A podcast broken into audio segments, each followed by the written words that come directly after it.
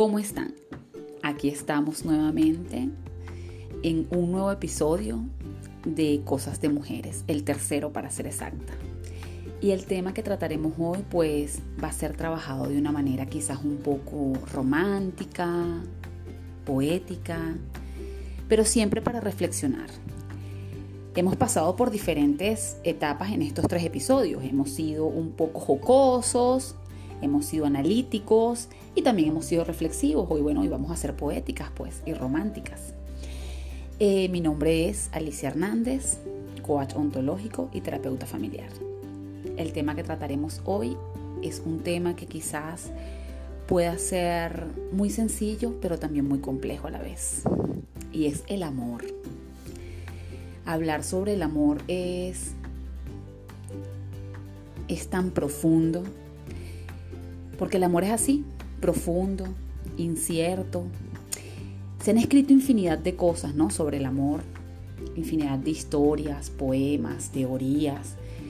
Pareciera que todas las personas tenemos una respuesta acerca de esto, de cómo se debe sentir, de cómo se debe vivir, de cómo se supone que debe ser.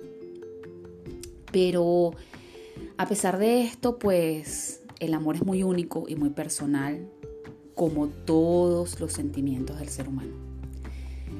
Todo lo vivimos distinto. Uno de los errores más grandes que cometemos las personas es creer que cada ser puede sentir, pensar y accionar igual frente a las cosas que le suceden en la vida. Y en la vida todo es cuestionable todo podemos hacerlo distinto. Es más, me encantaría que todo lo cuestionaran, porque si todos los seres humanos cuestionáramos quiénes somos, cómo hacemos las cosas, eh, y nos hiciéramos preguntas constantemente, pudiéramos precisamente encontrar nuestras propias respuestas. Pudiéramos darnos cuenta de que las cosas no tienen que ser como tienen que ser, podríamos hacerla diferente muchísimas veces y cada quien encontraría su propio camino, sus propias respuestas, como dije anteriormente. Definitivamente para mí esa es la base de todo, que cada quien encuentre esas respuestas que tanto busca, ese camino. Por ahí he escuchado alguna vez, y me imagino que todos lo han escuchado, eh, de que el amor todo lo soporta. ¡Wow! El amor todo lo soporta dicen que el amor debe ser de una manera o debe ser de otra. Y entonces yo siempre me pregunto, ¿cuántas cosas hemos dejado de hacer por amor? ¿Cuántas cosas hemos hecho por amor? ¿Cuántas expectativas tenemos en función del amor? Y cuando hablo de este amor no solo hablo de amor romántico, ¿no? Hablo de amor romántico, de amor de padres, de amor de hijos. En fin, yo pudiese hacerles muchísimas preguntas acerca de este tema y estoy segura que todos responderían de una manera distinta. Porque la realidad es que todos amamos de una manera distinta.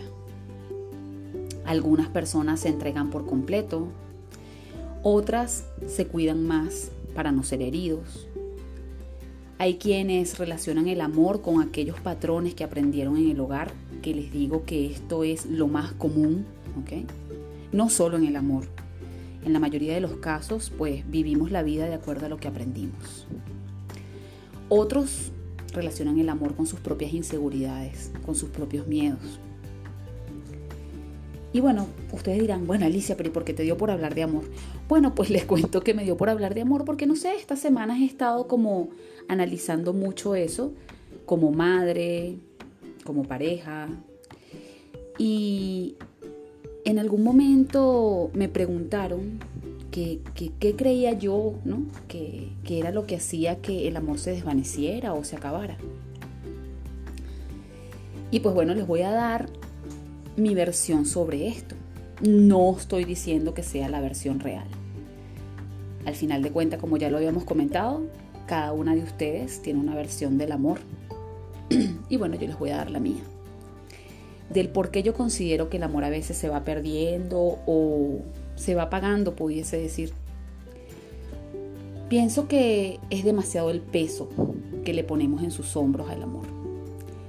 Pienso que son muchas las expectativas que creamos de cómo se supone que debería ser el amor. por eso se va debilitando y también le, le traemos demasiado de, de nuestro hogar, de nuestras creencias, cosas que no hemos sanado.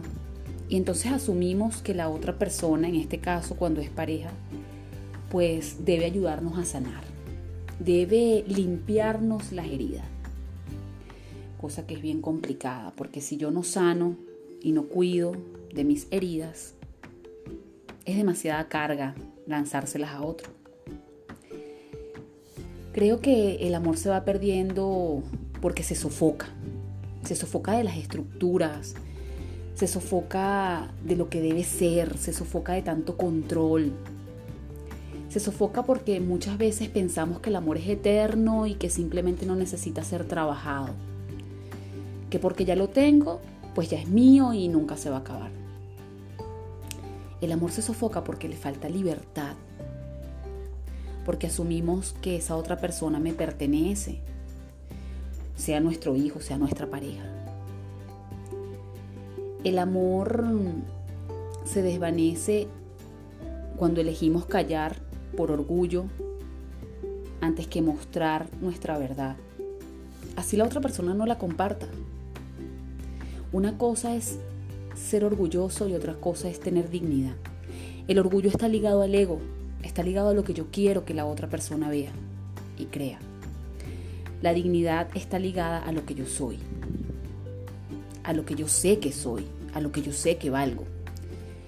Cuando dejamos de ser nosotros mismos para ser lo que la otra persona espera, el amor también comienza a morirse y comienza a acabarse. Porque el amor efectivamente comienza por nosotros. El amor comienza por lo que sentimos hacia nosotros mismos. Si yo no sé quién soy, si yo no sé asumir quién soy realmente y el valor que tengo, ¿cómo puedo pretender que la otra persona asuma quién soy yo? En fin, eh, esa es mi reflexión sobre el amor creo que he aprendido paso a paso que el amor simplemente se siente, no se piensa. Y les cuento que esto se lo dice a alguien que es la razón con patas. Eh, el corazón sabe quién o qué lo hace vibrar, lo hace latir, y vuelvo a lo mismo, puede ser ese amor de pareja, puede ser ese amor de padres, puede ser ese amor de hijos, puede ser ese amor de amigo, hasta puede ser ese amor dirigido a nuestras pasiones, a esas cosas que queremos hacer en la vida. El amor, el corazón siempre sabe, siempre sabe qué es eso que queremos para nosotros. Yo estoy convencida que uno de los sufrimientos más grandes de los seres humanos es precisamente el tratar de buscarle explicación a todo. Y al amor muchísimo más, porque no todo tiene una explicación. Y como decía al principio, creo que el amor puede ser muy sencillo, pero también puede ser muy complejo. Sencillo si tratamos de sentirlo simplemente y complejo si le empezamos a buscar explicación. Como se darán cuenta, pues yo también tengo mi parte poética y bueno, por eso decía que íbamos a hablar de poesía. Soy un poco cursi quizás. Pero me gusta, me gusta, me gusta ser así. Esto fue una reflexión que, que pues quise compartir con ustedes porque yo también vivo en ese proceso de búsqueda de mis propias respuestas. Vivo en ese proceso de cada día ser más yo, de cada día entender más al otro, pero desde lo que yo soy. Mi intención entonces es que ustedes puedan percibir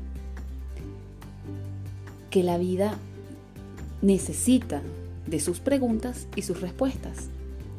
Que se hagan esas preguntas para que obtengan las respuestas que ustedes quieran conseguir. Y que se den cuenta que bueno, que todos vivimos de una manera distinta y vemos el mundo desde nuestra historia.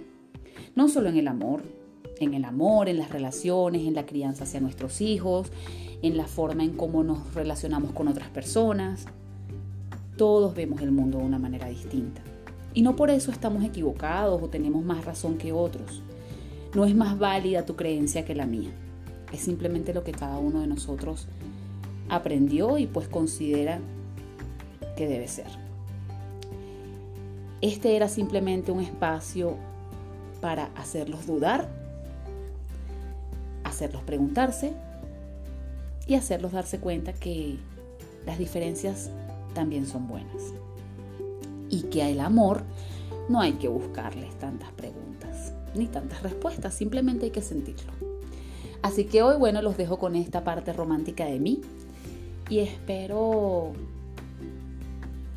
poder abrir espacios de reflexión en ustedes y nos vemos en el próximo episodio. Un beso, un abrazo grande y nos vemos pronto, o nos escuchamos pronto, mejor dicho.